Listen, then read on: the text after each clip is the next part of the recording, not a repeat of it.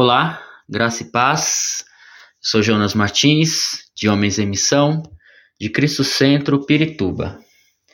Nessa segunda semana, conversando sobre as curiosas perguntas de Jesus, hoje o nosso assunto é: onde poderemos comprar pão para todas essas pessoas?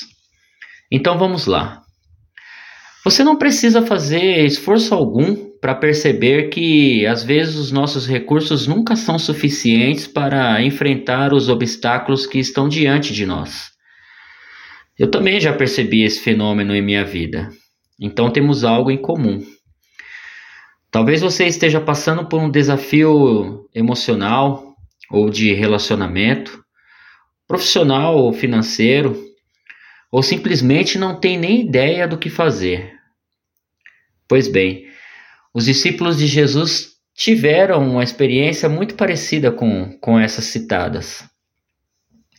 Leia comigo o texto do Evangelho de João, capítulo 6, versículos de 1 a 6, que diz: Algum tempo depois, Jesus partiu para a outra margem do mar da Galileia ou seja, do mar de Tiberíades, e grande multidão continuava a segui-lo, porque vira os sinais milagrosos que ele tinha realizado nos doentes.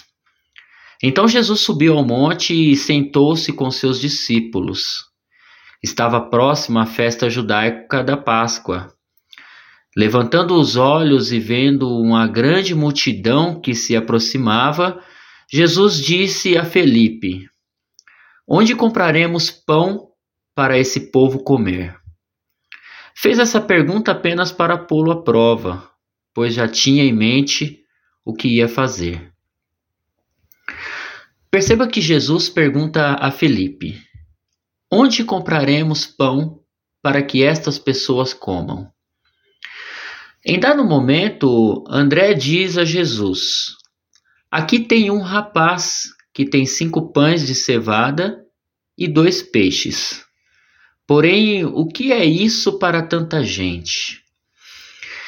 Então, por que Jesus faz a pergunta se já sabia o que ia fazer? Parece que Jesus não está somente interessado em dar comida a essa multidão. Ele também está interessado em criar fome nos corações dos discípulos e fome de algo maior que o pão.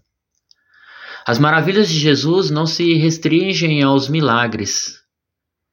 É por isso que ele diz que este milagre de multiplicar o pão e os peixes é um sinal que devemos entender. Leia comigo o texto de, do Evangelho de João, capítulo 6, versículo 26, que diz: Jesus respondeu: A verdade é que vocês estão me procurando, não porque viram os sinais milagrosos, mas porque comeram os pães e ficaram satisfeitos. Esse milagre aponta para algo maior, e esse algo maior é quando Jesus nos diz. Leia comigo o texto de João também, capítulo 6, versículo 35, que diz: Então Jesus declarou: eu sou o pão da vida. Aquele que vem a mim nunca terá fome. Aquele que crê em mim nunca terá sede. Faça uma análise e tente ver em que área da sua vida você sente que os seus recursos não são suficientes. Pode ser que você se surpreenda se fizer isso. Você pode descobrir que Jesus já sabia o que ia fazer. Como os discípulos, nós também podemos trazer o pouco que temos para colocá-lo nas mãos de Jesus, confiando que ele fará mais que o suficiente para enfrentar o desafio que está diante dos nossos olhos. Oremos. Senhor, obrigado por ser mais que suficiente para mim. Confio a Ti os meus desafios que enfrento agora.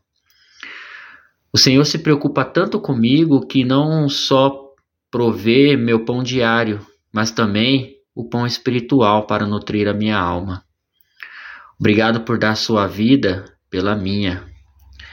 e ajuda-me a viver somente para ti.